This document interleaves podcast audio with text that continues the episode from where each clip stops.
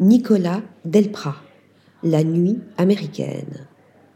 Donné en référence à la technique de filtrage de la lumière utilisée au cinéma pour obtenir une ambiance nocturne dans des scènes tournées en plein jour, le titre de la nouvelle exposition que la Galerie Maubert consacre à Nicolas Delprat nous plonge d'emblée dans l'atmosphère très cinématographique de ce travail pictural centré sur l'éclairage un caractère cinématographique de par les références et les influences, David Lynch, Brian De Palma, mais aussi les techniques et les mises en scène, format, cadrage, séquençage, usage du hors-champ.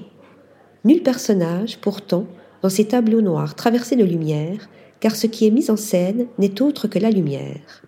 Monter en lumière sur le noir, c'est d'ailleurs ainsi que l'artiste décrit sa manière de peindre Partant toujours du noir, il parvient, par recouvrement successif du fond de très fines couches de peinture, diluées, à créer une surface luminescente.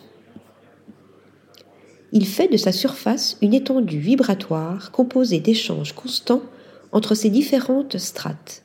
La surface est une zone d'affleurement où communique ce qui arrive du fond du tableau et ce qui semble aussi arriver depuis l'extérieur et s'y projeter comme sur un écran explique Marguerite Pilven, commissaire de l'exposition. Surface lumineuse.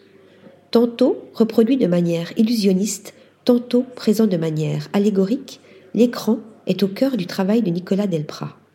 Projection aveugle dans 16 mm où, ne renvoyant aucune image, il devient un carré bleu sur fond noir, à la manière des plus iconiques monochromes de l'histoire de l'art. Dans la série intitulée James, en mémoire de la contamination lumineuse d'une œuvre du grand sculpteur de lumière James Turrell, il est une surface lumineuse. Dans la série Zone, il se fait grillage peint en contre-jour, propre à attiser toutes les extrapolations du regardeur emprisonné, incité à laisser libre cours à son imagination. Jouant du mystère et du suspense de l'image fixe, dont il décuple le pouvoir fictionnel en la fragmentant comme autant d'écrans divisés ou de plans séquences, Delprat joue aussi de son ambivalence à la frontière du champ cinématographique et du champ pictural, du réel et du fictionnel, de la réalité et de l'abstraction, par le biais de dispositifs picturaux où le regardeur se trouve pris dans un seuil, un espace entre deux qui appelle un franchissement du regard.